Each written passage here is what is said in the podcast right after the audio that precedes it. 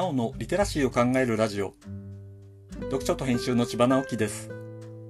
このチャンネルでは読書と IT 時代の読み書きそろばんを中心に様々な話をしています。今回のタイトルは青函連絡船の乗船名簿の話というものです。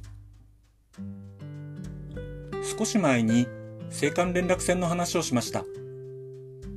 初めて乗った時緊急時の船が出す汽笛での信号の掲示を見て少し怖くなって船室の救命胴衣から目が離せなかったというお話です。それに関連してもう一つ思い出したことがあります。連絡船に乗る際には乗船名簿を提出します。といっても飛行機のように予約の時点から名前が必要で意識せずに名簿登録されるというようなものではありませんでした。今でも指定席の列車に乗るときに切符を取る際に名前を申告することはあまりないですよね。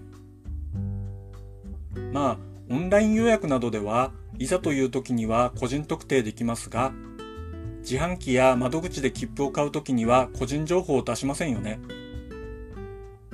連絡船も大体そんな感じで乗れてしまうので、乗船名簿を出さないと乗れないというほど厳密ではありませんでしたが、一応そういうものがあったわけです。どういうやり方かというと、特急列車で函館とか青森に着く前に、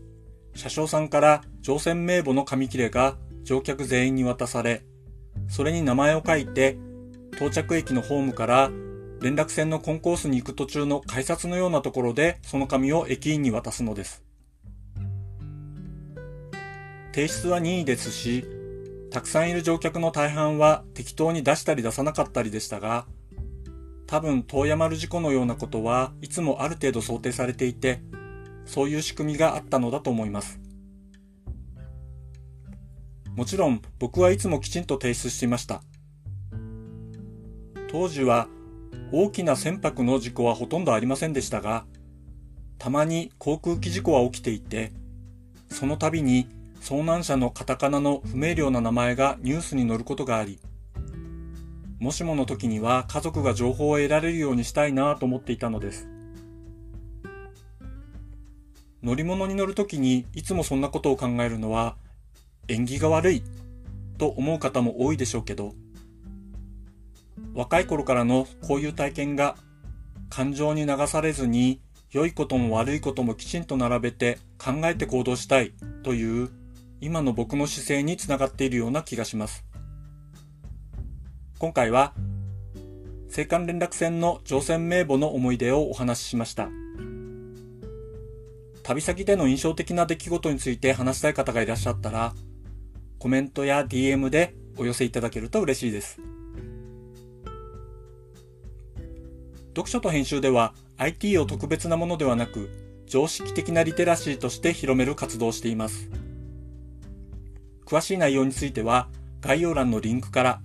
または読書と編集と検索して猫がトップページに出てくるホームページをご覧ください。この配信の書き起こしをノートで連載しています。概要欄にリンクがありますので、フォローいただけると嬉しいです。今日もワクワクする日でありますように。千葉直樹でした。ではまた。